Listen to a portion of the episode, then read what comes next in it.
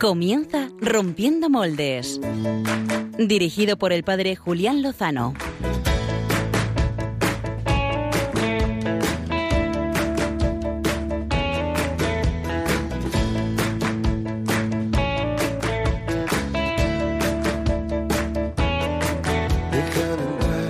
donde estén tus sueños.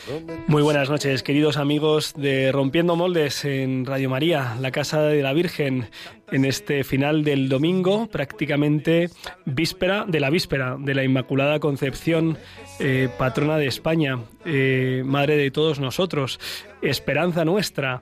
Eh, si ella fue salvada plenamente, también confiamos en que así, de esa misma manera, nos alcanzará la gracia de la salvación total en Cristo Jesús nuestro Señor.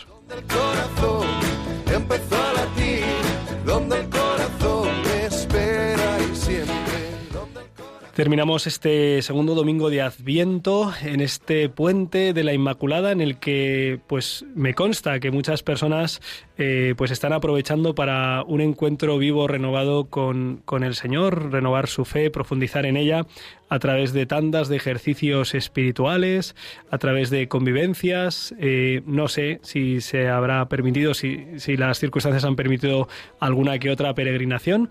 Y me consta que también eh, tandas de cursillos de cristiandad. De hecho, yo me encuentro inmerso en el cursillo 116 de la diócesis de Getafe. Desde aquí un saludo, que no me están escuchando porque están en lo que tienen que estar. Eh, y oraciones a todos los oyentes para que terminen de abrir y el Señor haga maravillas en ellos.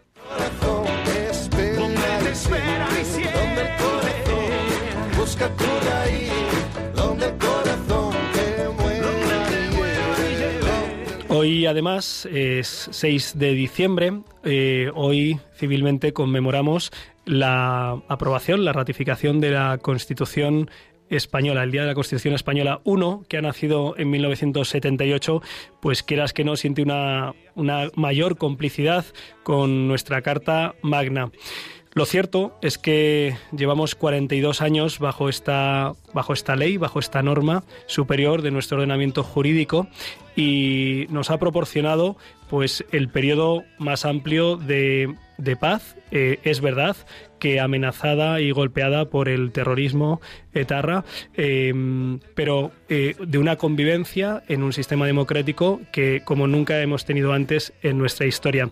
Esto hace que yo me quiera sumar al reconocimiento y a la gratitud por, por esta norma y también a, a su defensa y a ponerlo en valor. La Constitución fue la culminación de un proceso único en la historia moderna, que es la transición española. Eh, modélica y ejemplar para muchos países, pero que se ha puesto en cuestión tristemente en los últimos tiempos, quizá porque la desconocemos. Eh, muchos de nosotros seguramente seamos legos, muy legos en los temas eh, políticos, pero basta con conocer la historia reciente, la actualidad de muchos países en los que hay regímenes totalitarios para saber que es muy difícil la transición desde un régimen autoritario, no democrático, a un régimen democrático pacíficamente. Y eso se debe a que hubo una generación que generosamente, con apertura de miras, con capacidad de comprensión, también de perdón y de reconciliación, abrieron una nueva página en nuestra España. Esto no debemos olvidarlo y debemos ponerlo en valor precisamente cuando se pone en cuestión las bases de nuestra convivencia. Así que me uno al reconocimiento de nuestra Constitución y que profundicemos en los valores que la fundaron, en la generosidad de muchos y en la apertura hacia el bien común de todos.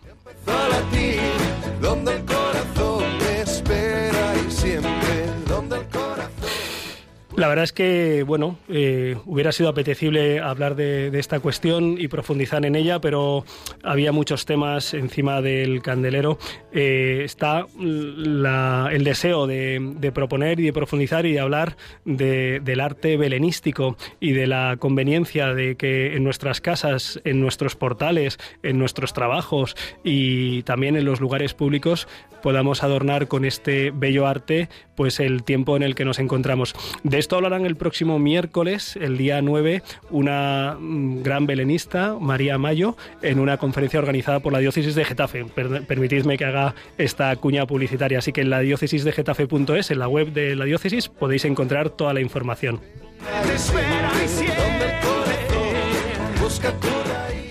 El sábado que viene, el día 12 de diciembre, cumple 30 años de vida la asociación Basida, eh, que desde el año 90 eh, pues ha estado acompañando a los enfermos de SIDA en un principio y ahora también a otro tipo de a personas con otro tipo de patologías. La verdad es que desde aquí nuestro homenaje, también hemos hablado con ellos en otras ocasiones y desde aquí nuestro apoyo y reconocimiento. Pero ese día, precisamente el 12 de diciembre a las 12 de la mañana, tendrá lugar la apertura de un nuevo proceso eh, rumbo a la beatificación y canonización de 140 testigos que murieron martirialmente en defensa de su fe en la persecución religiosa de los años 30 en España. Ese es el tema de portada en el que vamos a profundizar en los próximos minutos.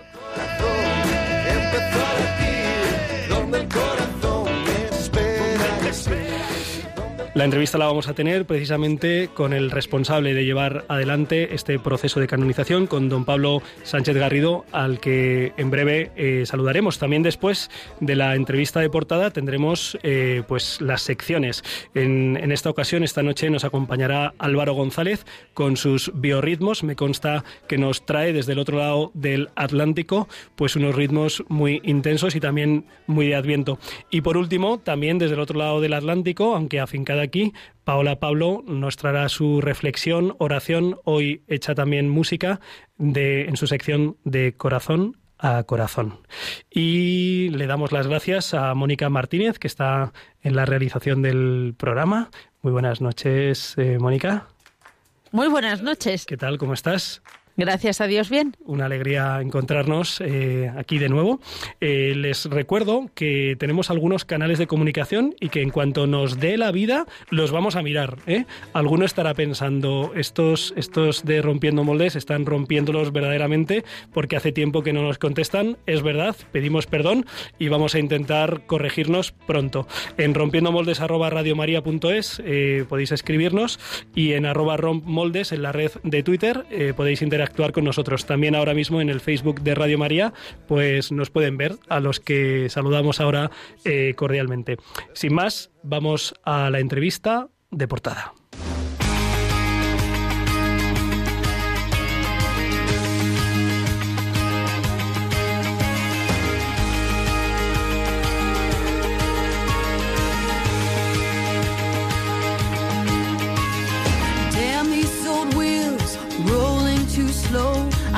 Down this wide line so far to go.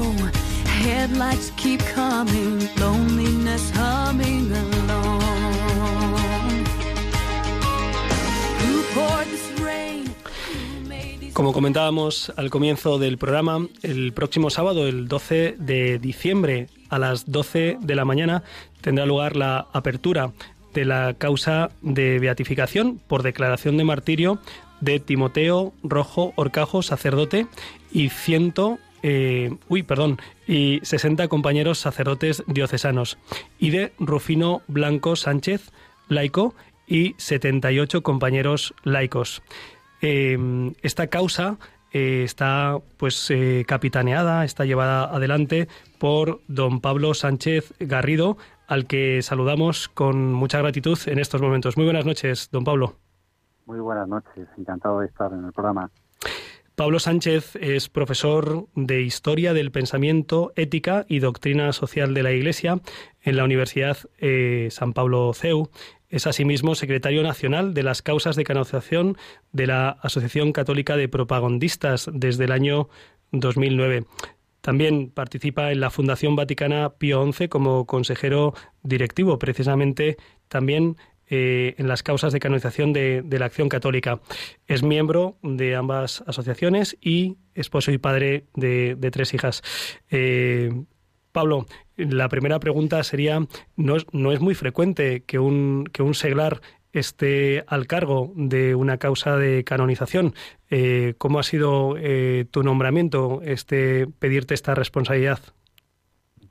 Bueno, pues lo, eh, lo, primero que, bueno, la responsabilidad del, del postulador, eh, en este caso además es compartida también con el delegado episcopal, que tiene una, una función muy importante, y con el obispo responsable de Pastoral de la Santidad, que es Monseñor Martínez Camino, eh, que fue en este caso quien, quien me fichó hace varios años por mi conocimiento, eh, sobre todo de la parte, digamos, de los, de los laicos que eh, conforman esta causa, porque es una causa en la que hay 60, 61 ¿no? sacerdotes, pero también una, una buena parte, en este caso una mayoría de, laicos, lo cual no es nada frecuente. Entonces yo tenía un, conocimiento eh, tanto de, la, de, los laicos de la Acción Católica como de la Asociación Católica de Propagandistas, puesto que, bueno, finalmente se ha comentado que eran dos, dos causas, pero finalmente desde Roma nos pidieron que la desdobláramos en otra más, la de laicos, y también eh, la conforman Isidro Almazán y siete compañeros. Ajá. Em, Pablo, em, efectivamente, en los últimos años, después de, un tiempo prolongado de la moratoria que se pidió por parte de, Roma de no llevar adelante procesos de beatificación y de canonización de las víctimas de la persecución religiosa en los años 30 en el contexto de la guerra civil, em, en los años 80 comenzaron procesos de reconocimiento del martirio, las carmelitas de Guadalajara, los hermanos de San Juan de Dios, los claritianos de Barbastro, así hasta superar ya pues eh, el millar de, mártires eh, de nuestra iglesia en esa persecución de los años 30. Pero lo cierto es que la mayoría de estos casos siempre han sido religiosos. Eh, ¿Por qué en este caso, en este caso, en esta causa, han entrado pues este numerosísimo grupo de, seglares y sobre todo eh, quiénes son ellos, eh, qué, vida llevaban, qué actividades desempeñaban y por qué tuvieron que enfrentarse con, este terrible final, glorioso por otra parte. Pues bueno, efectivamente la, Iglesia tuvo eh, suma delicadeza a la hora de realizar pues esa, esa moratoria, de modo que no pudieran instrumentalizarse o interpretarse en, clave ideológica, en clave política, ¿no? Estas beatificaciones, porque como sabemos muy bien, a estas personas, ya sean laicos, ya sean religiosos, sacerdotes, los matan eh, por odio a la fe, ellos mueren por Cristo, ¿eh? mueren por, por, sus convicciones cristianas que eran, que eran conocidas como tales. Eh, en ese sentido, pues ha habido una, ciertamente, ¿no? Una, eh, un buen número de beatificaciones de, religiosos y sacerdotes eh, y bueno pues también eh, era hora ¿no? de, acometer la beatificación de tantos seglares como, como dieron su vida por la fe ¿no? y en ese sentido bueno ya hubo beatificaciones Juan Pablo II por ejemplo el beato Luis Campos Gorris ¿no? que tenemos en, en el en las calatravas, ¿no? En el icono de los de los mártires ahí eh, representado y tantos otros laicos, ¿no? También en Almería o en Córdoba, ¿no? Está eh, hay numerosos eh, seglares, ¿no? en este caso preguntaba, pues hay una serie de, de laicos, pues de, de todo tipo, además, ¿no? Pues por ejemplo, a mí mm, pues sorprende quizá el gran número de laicos pues de profesiones o de, oficios manuales, ¿no? Hay pues por ejemplo tres obreros, eh, carpinteros, carniceros, agricultores, labradores, jornaleros, herreros, eran eran laicos de, a pie, ¿no? Laicos del pueblo, ¿no? Eh, junto a ellos hay un buen número también de, de profesores, ¿no? De maestros, como por ejemplo pues Rufino Blanco que encabeza eh, como titular la causa de los 70 compañeros, o el otro titular, ¿no? Isidro Almazán, ¿eh? que también eh, era, era maestro. Y bueno, pues hay también empleadas, ¿no? entre las nueve mujeres, pues amas de casa, empleadas de la fábrica de chocolate de, Pinto, que eran catequistas, pensionistas, como digo, había había de todo, ¿no? Por haber ahí hasta, hasta un ministro de la República también, ¿no? Pero ya digo eh, que también fue profesor y, eh, y, abogado, ¿no? Eh, de, toda extracción, de todo tipo y de todas las zonas de, Madrid. ¿por, qué, ¿Por qué se eligen a, Rufino Blanco y a Isidro como, como cabeceras para, para, la causa de beatificación? ¿Cuáles son sus condiciones y, y por qué se les eligen a ellos? Bueno, es una elección simbólica, ¿no? no tiene porque significa una prevalencia ¿no? sobre los demás, eh, de algún modo pues recogen eh, algún aspecto que puede ser especialmente significativo, ¿no? Eh, o representativo del grupo que encabezan, ¿no? En, algún caso también, por ejemplo, pues en los sacerdotes pues hay un obispo sí que se elige al obispo, el que tiene, digamos, un cargo mayor, ¿no? Pero en el caso de los laicos eh, ha sido más bien por la representatividad. En el caso, por ejemplo, de Isidro Almazán, esta causa ya, ya digamos, venía de antes, ¿no? Y se ha eh, sumado, se ha introducido en, la de los laicos de Rufino Blanco, ¿no? Eh, o, o, va en paralelo con ella. Mm, pero como digo, es eso, son, son representativos. En este caso era Isidro Almazán, un, un, maestro, eh, eh, además en, al final de sus días quiso ser eh, franciscano, se hizo novicio. Bueno, pues es simplemente ese dato representativo, como decía. Em, también eh, tenemos en esta, en esta causa, se introduce también el caso de, de los cinco seglares que, murieron en, en, la defensa del monumento del Cerro de los Ángeles, que es también pues uno de los lugares pues simbólicos significativos de pues de odio a la fe y de defensa de la misma. Eh, ¿Quiénes eran estos estos cinco seglares que defendieron el, el monumento y, que lo pagaron con su vida, muriendo por la fe y, y perdonando a sus verdugos? Pues, por ejemplo, tenemos a Pedro Justo Dorado, Fidel Barros, el Garrequejo, Vicente de Pablo, pues como decía antes, ¿no? Uno, uno carpintero, ebanista, albañil, otro de juventud obrera, muy jóvenes, 19 años, 21 años, 32 años. Eh, efectivamente, pues mm, cuando se produce esa persecución, eh, se dirigen a proteger el Cerro de los Ángeles y a las carmelitas, ¿no? Que, estaban a cargo. Eh, Bien, eh, cuando se llevan a las carmelitas se refugian en, una finca, pero eh, en la, bueno, les reconocen cuando al desayunar bendicen, ¿no? Bendicen el desayuno y, una de las personas que estaba atendiendo, ¿no? Eh, avisa a los milicianos porque dicen que son religiosos, ¿no? Y, o sea, que lo reconocen al bendecir el pan, ¿no? Diríamos, ¿no? Sí. Y esa es la causa de, de su muerte, ¿no? de su detención y de su posterior eh, asesinato martirial. ¿Quiénes, quiénes son eh, el, la persona más mayor y la persona más joven que, que está en esta causa?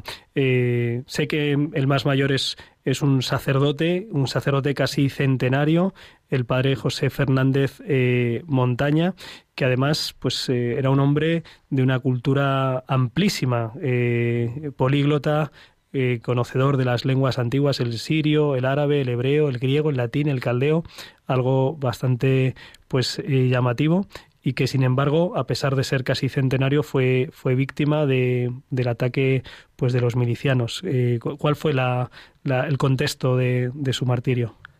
Pues efectivamente, pues 94 años, contaba el padre Montaña, era una auténtica institución, como bueno, erudito, sabio y también en cuanto a sus virtudes reconocidas, ¿no?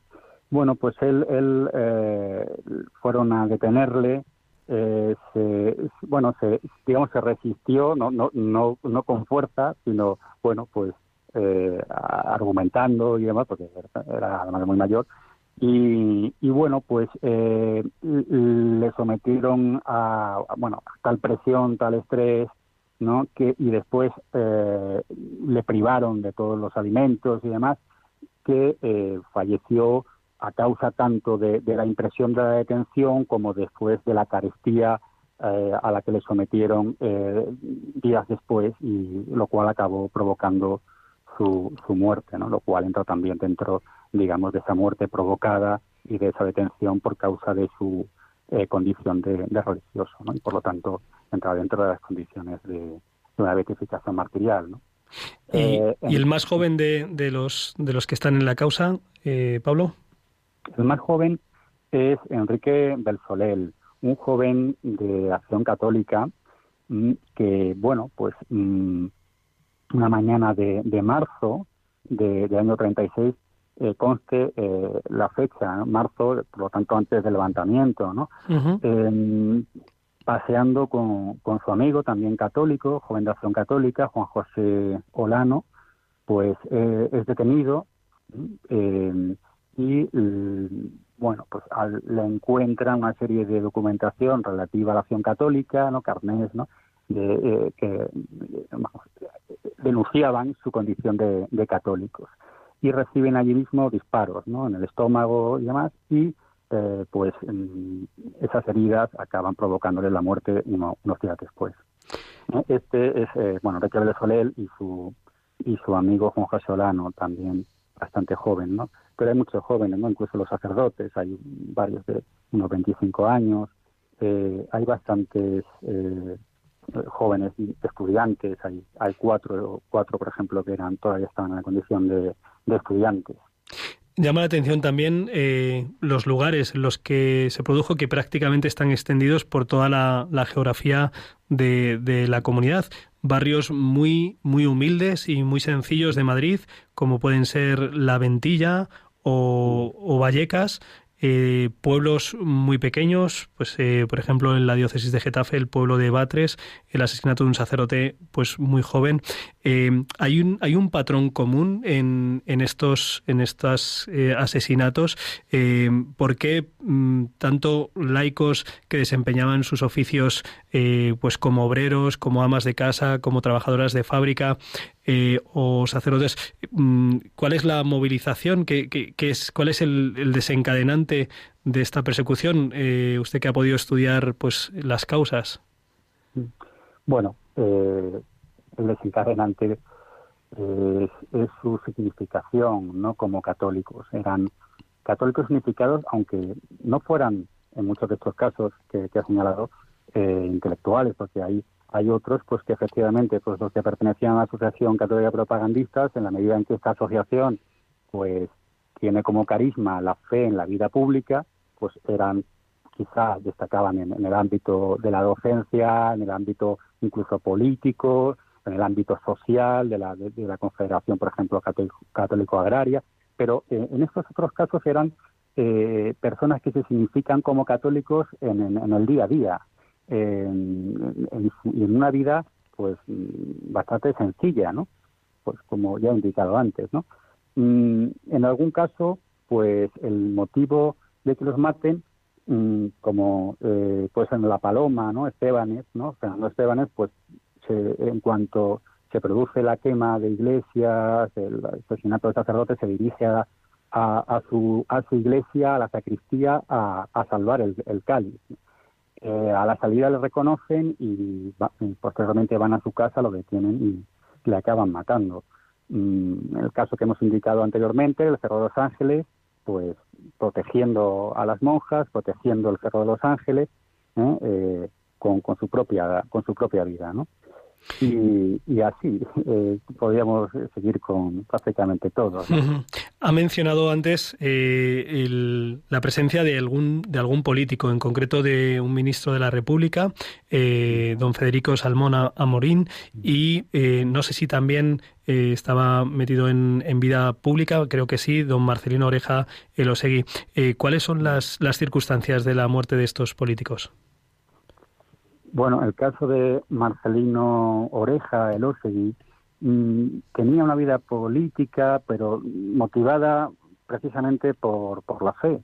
Pero fue, mm, como tantos otros católicos, eh, que en aquel tiempo entendieron que las circunstancias exigían un compromiso que fuera a, la vida pública en ese ámbito político donde se estaba eh, también atacando a la fe. Muchos de ellos no tenían una vocación política inicial, pero lo hicieron como, como compromiso católico. ¿eh? Y eso queda muy claro en muchos de ellos. Marcelino Oreja no tenía una especial vocación política. De hecho, eh, él comenzó eh, siendo uno de los cofundadores del diario El Debate, junto con el cardenal Herrera Oria, el padre Ayala y demás. Y él fue de los que envió a Ángel Herrera a Estados Unidos a formarse en la escuela de Pulitzer en Nueva York para después traer ese conocimiento y fundar el, diario Debate, que fue el diario católico más importante que leían hasta, hasta la, la Rusia comunista para, para informarse de lo que ocurría en España. Preferían el debate a otros diarios de izquierda, ¿no? porque era, tenía una gran calidad.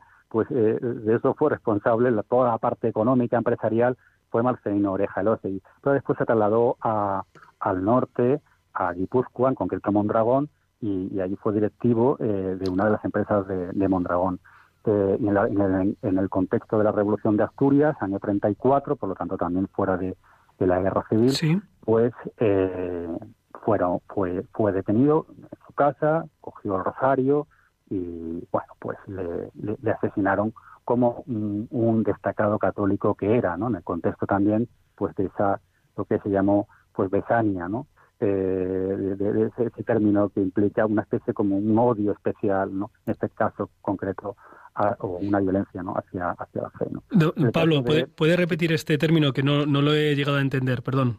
Sí, la besania, ¿no? Que es como esa, esa, esa violencia, ese odio especial, ¿eh? Eh, con una intensidad que, bueno, pues como eh, que dio lugar a, actos realmente pues irreproducibles. Yo hay, hay cosas que he oído pues que no podría que no podría reproducir ¿no?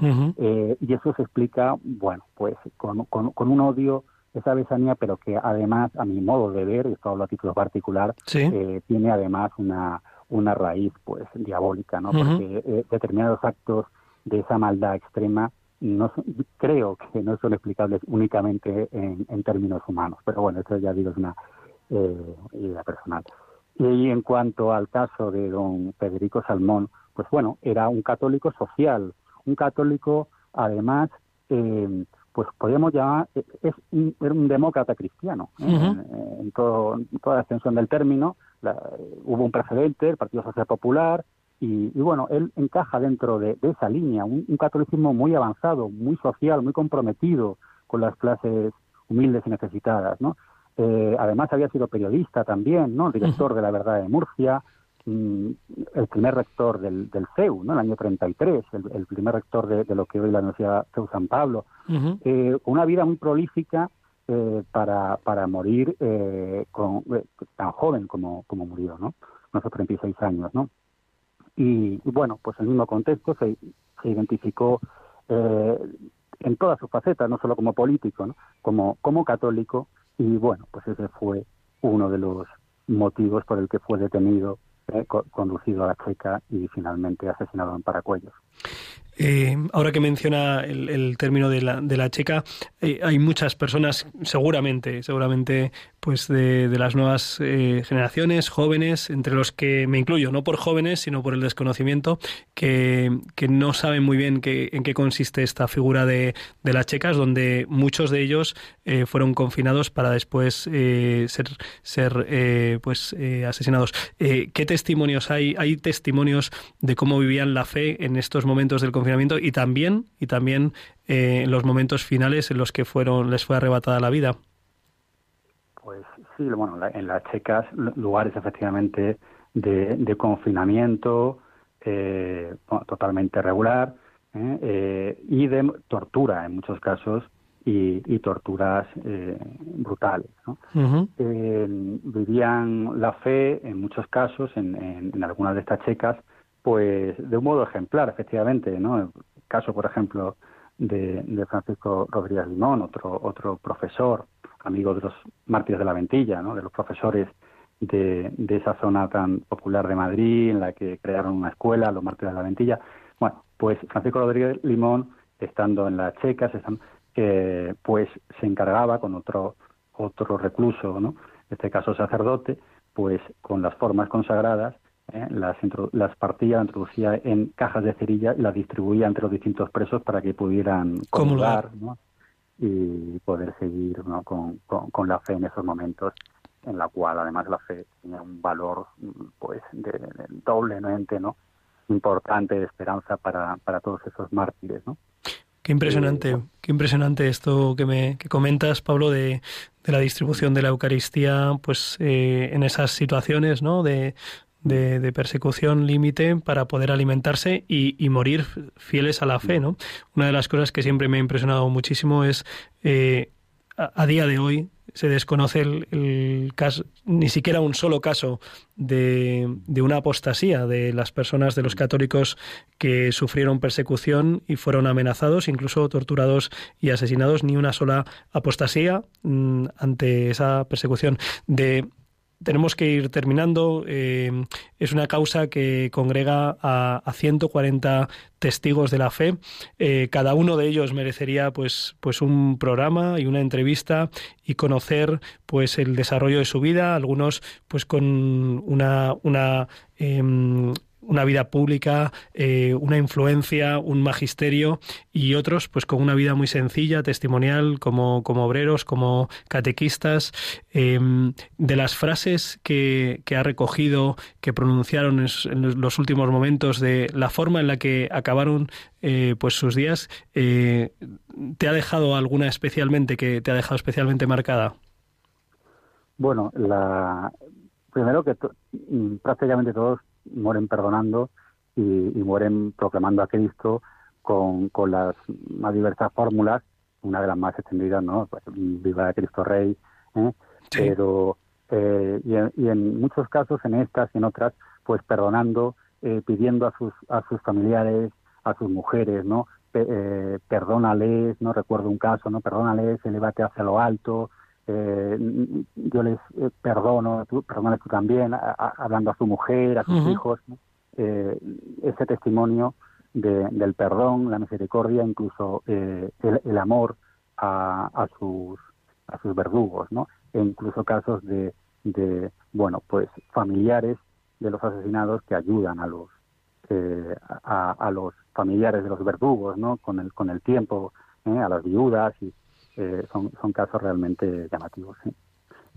Pues eh, el próximo 12 de diciembre a las 12 de la mañana en la Catedral de, de la Almudena, presidida por el señor cardenal arzobispo de, de, la Archidiócesis de Madrid, don Carlos Osoro, eh, concelebrada también por, por otros obispos, el, obispo de la diócesis de Getafe es auxiliar, los obispos auxiliares de, la provincia eclesiástica, el monseñor Martínez Camino, el responsable de las causas de canonización de, la archidiócesis de Madrid, y retransmitido también, dado la limitación de, del aforo, por el canal de YouTube de la archidiócesis de Madrid, pues eh, se inaugura este proceso, eh, pues para pues para reconocer, para dar gloria a Dios por, por su obra grande en, en, estos hermanos de toda condición, como dice el libro del Apocalipsis, eh, podríamos decir, parafraseando, raza, pueblo y nación, pues eh, jóvenes y mayores, eh, trabajadores y letrados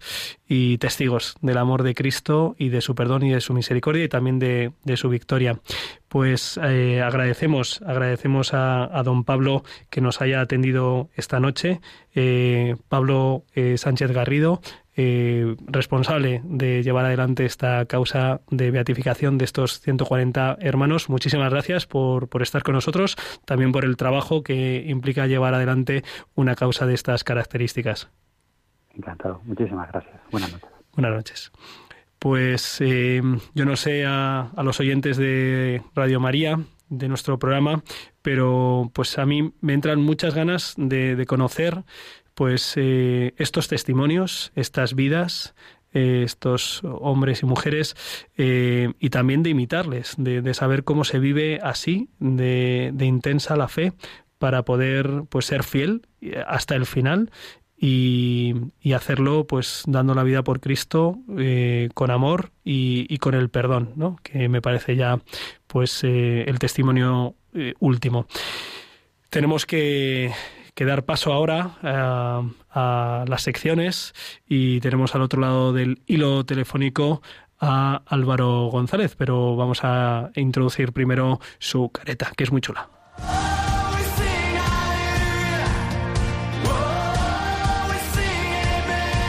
Biorritmos con Álvaro González.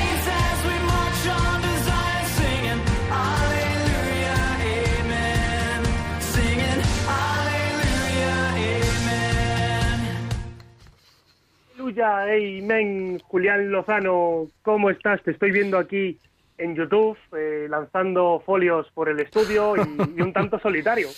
Pues sí, la verdad es que, en fin, estoy gracias a Dios con Mónica eh, y, con, y con todos los, nuestros oyentes y ahora también me siento más cercano mm, a ti, escuchándote, pero sí, es verdad que se echa de menos aquí pues el estudio con, con los distintos colaboradores del, del programa, pero bueno, es lo que toca de momento y vamos a intentar seguir haciendo este, este servicio. ¿Tú cómo estás? Pues bien, Julián, la verdad es que, bueno, han sido unas semanas un tanto duras, ¿no? Toda la familia, eh, a lo mejor, como saben los oyentes fieles, pues eh, nos contagiamos por el coronavirus. Y pues ya hace dos semanas estábamos bien, pues dos semanas después han pasado varios integrantes de mi familia por el hospital, pero ahora estamos todos en casa y, gracias a Dios, pues recuperándonos y, de un virus que desde luego mm, no tiene que dar miedo, solo respeto, pero que del que hay que cuidarse ¿no? y, prevenirse y, estar muy alerta. Entonces, gracias a Dios, a la oración de mucha gente, al trabajo de los médicos, pues estamos todos sanos en casa. Gloria a Dios. Gloria a Dios, Álvaro. Y desde casa, desde allí, desde Fuenlabrada, nos, nos has preparado un biorritmos muy animado, ¿no? Pues eso es, Julián. O sea, en materia musical los biorritmos vienen cargados de vida. Hoy nadie me va a poder decir que traigo música lenta o extraña o en inglés. Bueno, traigo un poquito de inglés, pero eh, también en español, vamos a verlo, porque nuestro artista viene irradiando entusiasmo y buen rollo. Os hablo de Iván Díaz, no sé si lo conoceréis, pero es un artista colombiano que reside en Miami y que ya se asoma por rompiendo moldes con su canción Nuestra Alegría, que llega cargada de ritmos latinos y de esperanza.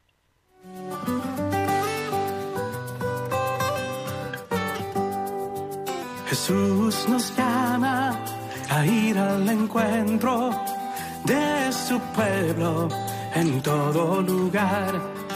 Jesús nos llama a ser misioneros, llevando paz y caridad.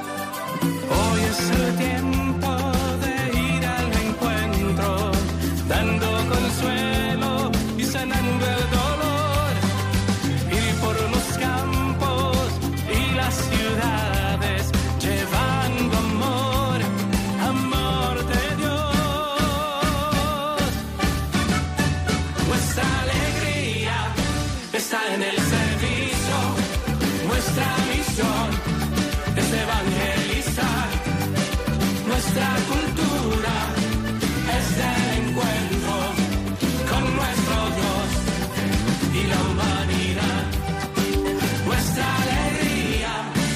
está en el servicio.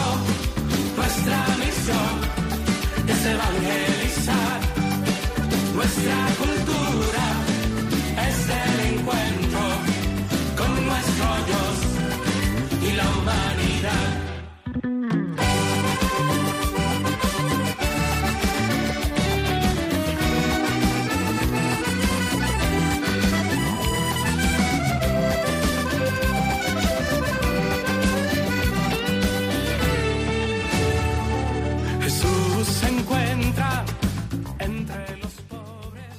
con alegría en el servicio, con la misión de evangelizar y con una cultura del encuentro. Con esta carta de presentación llega Iván Díaz, con uno de los estilos más personales y vivos de la música católica contemporánea. Nacido y criado en Colombia, su pasión por la música empieza a tomar forma a los 17 años, cuando comienza a componer sus propias canciones. Después de cursar estudios universitarios de dirección coral, se trasladó hasta Miami, Florida, allí continuó con su formación y actualmente dirige varias orquestas parroquiales y de grupos católicos. También, eh, Julián, Iván está en nuestro gremio porque hace allí sus pinitos como locutor de radio colaborando con las emisoras locales. Mm, pues mira, lo hará muy bien porque el tío es muy echado para adelante, canta muy bien, mucho ritmo. ¿Qué más quieres? Muy dicharachero. Probablemente su tema más popular sea el siguiente que vamos a escuchar ahora. Aquí estoy, Here I Am. Es un dueto con el sacerdote maltés que reside en Australia, Rob Galea, eh, amigo también de esta sección de biorritmos. Es una canción que compusieron juntos para la JMJ de Panamá, que mezcla el español y el inglés y que se convirtió en todo un himno para los jóvenes que participaron en el encuentro del el año pasado, ya casi dos años nos va a hacer. Son ritmos latinos, guardando la distancia, que pueden recordarnos en algunos momentos a los de Marc Anthony y otros grandes artistas que nos ha dado Latinoamérica. Pero con ese Aquí estoy, eh, celebramos casi ya la Virgen de la Inmaculada, el Día de la Inmaculada Concepción, pues miramos a ella y en el sí que le dio al Señor.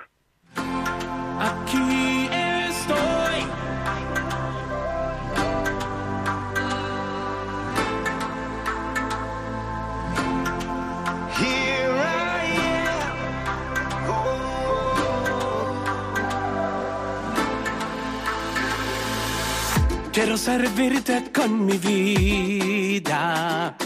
Hacer tu voluntad hasta la eternidad. I surrender all I am now to proclaim your word to all the world. Señor,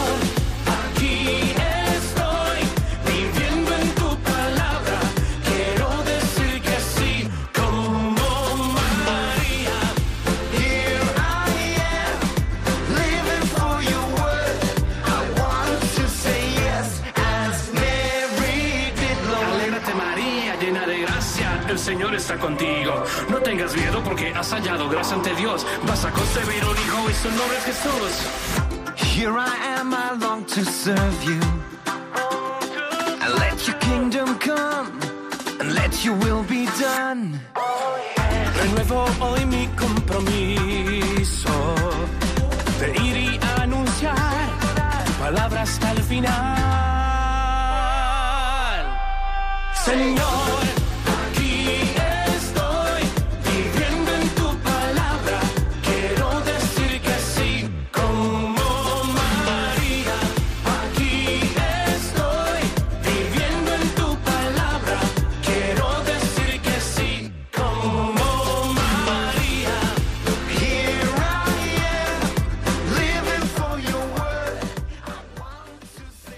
Iván Díaz, como María, está entregado al completo a la misión de evangelizar con la música.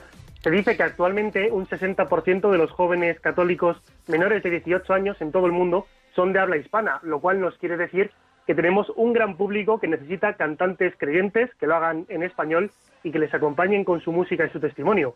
Por eso Iván Díaz piensa en ellos y también en los de habla inglesa, pues muchas de sus canciones, como todas las del disco Nuestra Alegría que escuchábamos antes, ofrecen versiones en inglés y en español para ser un puente entre las comunidades hispanas y anglófonas. En primera persona, Iván sirve con su ministerio musical como director de orquesta en la parroquia de San Francisco de Sales de Miami. Si os vais por allí y os pasáis, pues le podéis saludar de nuestra parte. Sí, lo tomaré, tomaré nota la próxima vez que vaya a esa parroquia de Miami, que hace tiempo que no la visito, sí. es lo típico que hacemos, Julián.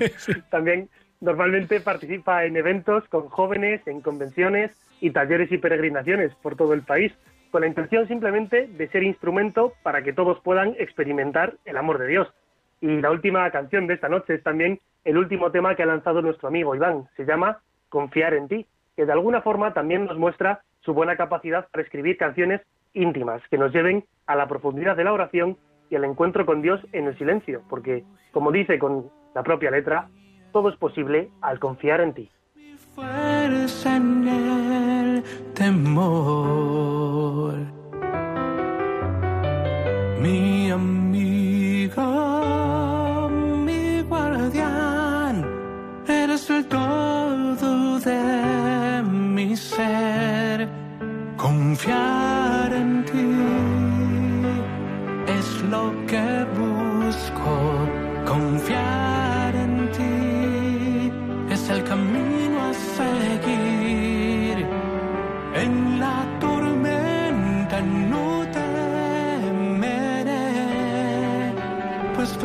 es posible.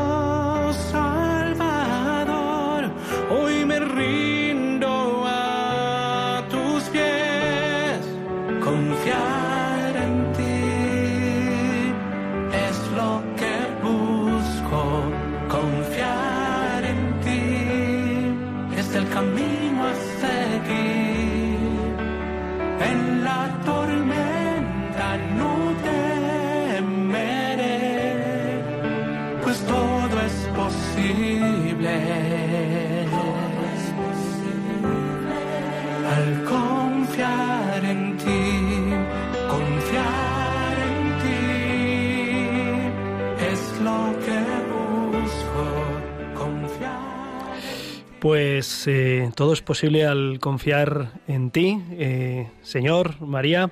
Muchas gracias, eh, Álvaro González, por traernos eh, a este gran artista, a Iván Díaz, originario de Colombia y residente en Miami, al que iremos a ver si algún día nos vamos para allá, ¿verdad, Álvaro? En cuanto crucemos el charco, Julián, que nos deje la crisis actual, pues Sí, sí. nos vamos aquí de viaje a, a Disney World y todo lo que haya por ver en Florida. Bueno, yo la verdad es que a mí lo de Disney no te creas que... Pero bueno, lo de visitar eh, esta parroquia sin, sin duda. Qué bueno, ¿eh? Que haya gente desarrollando este servicio, ¿verdad? Eh, elevando pues también su, su creatividad para que la gente pueda pues cantar eh, pues ca- cantos que, en fin, que son bonitos, que nos acercan al Señor, que nos hacen dar gloria y alabanza. Pues Álvaro González, me alegro mucho de las buenas noticias que nos has dado al principio. Hace dos semanas pedíamos especialmente por la recuperación.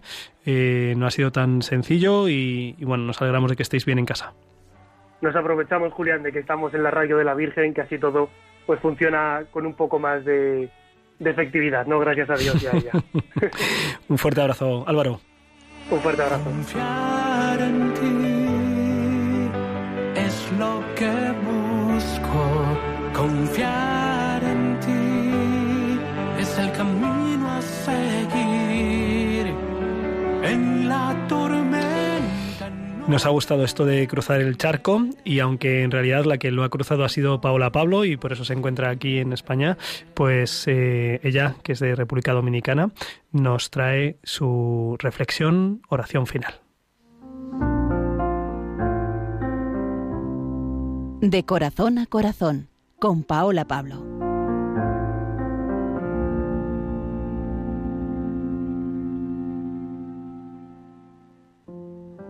Estamos en Adviento, este tiempo hermoso en el que nos preparamos para recibir al Señor en nuestro corazón. Y cada domingo de Adviento encendemos una vela de nuestra corona y al encenderla podemos admirar la luz, esa luz que nos recuerda a Jesús, a quien estamos esperando, por quien nos estamos preparando esa luz que disipa toda oscuridad provocada por el pecado, que nos aleja de lo que nos hace plenos y verdaderamente felices, el encuentro con el Señor. Puede que en ese camino de adviento nos vayamos encontrando con cosas que quieren apagar esa luz de Dios en nuestras vidas. Puede que nos sorprendamos de la oscuridad que se ha abierto paso en nuestro corazón. Pero una vez más, ahí viene el Señor. Una vez más nos recuerda con esas velas que encendemos cada domingo que Él es la luz. Y donde Él está, no hay oscuridad. Y Él quiere traer esa luz a tu corazón. Él viene por ti. Este adviento Jesús viene por ti. Viene a iluminar tu corazón una vez más. Viene a abrazarte y hacer crecer su amor en ti. Él no busca un corazón perfecto para nacer. Él busca un corazón abierto y dispuesto a recibirle. Por eso quiere que aproveches este adviento y le busques en la oración, que te limpies en la confesión y, que le encuentres en la comunión. Ojalá que en este adviento, con ayuda del Espíritu Santo y nuestra Madre María, abramos y preparemos nuestro corazón para recibir al Señor que viene por cada uno de nosotros.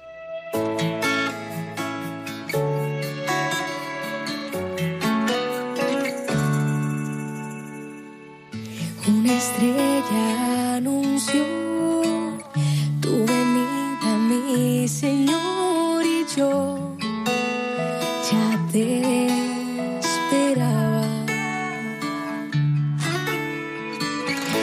esperaba tu amor, tu alegría, tu perdón, tu luz, tu paz en mi corazón.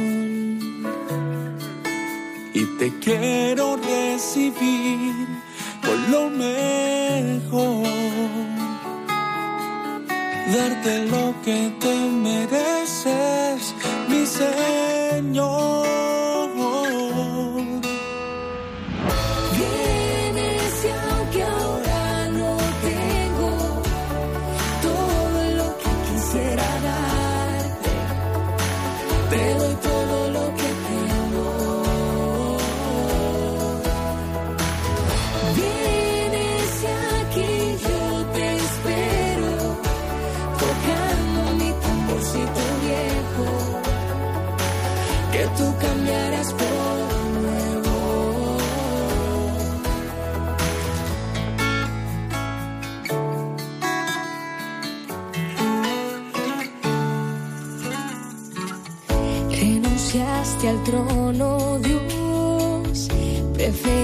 papel.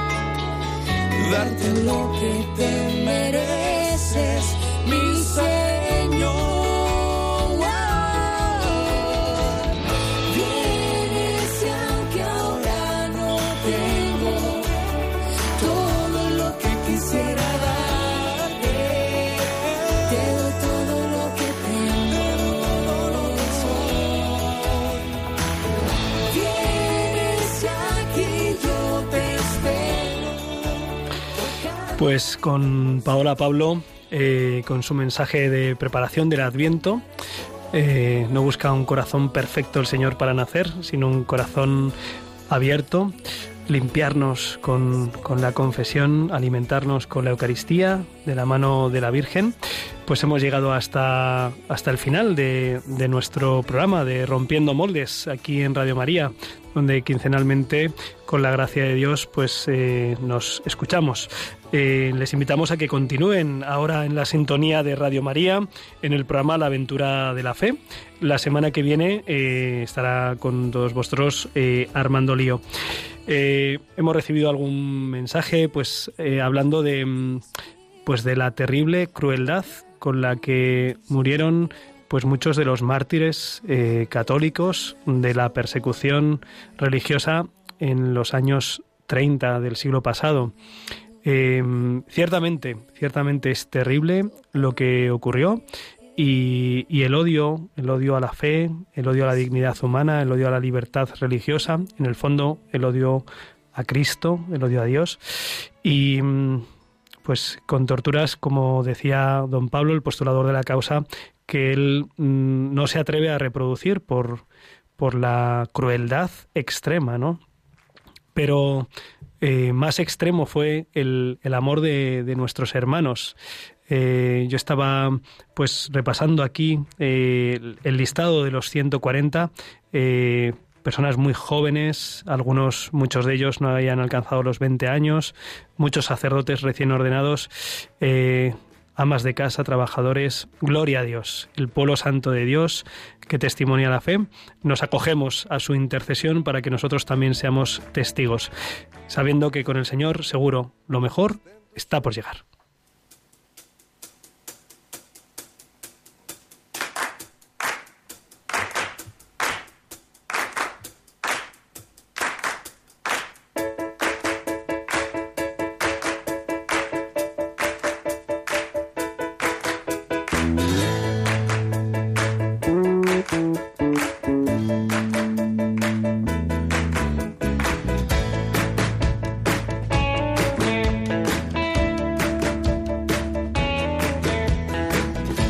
Escuchado en Radio María Rompiendo Moldes, un programa dirigido por el padre Julián Lozano. Donde estén tus sueños, donde tus anhelos se ponen al sol. Déjame estar donde tantas veces piensas que no puedes, tal vez pueda yo. Déjame que sea yo tu fortaleza. Déjame vivir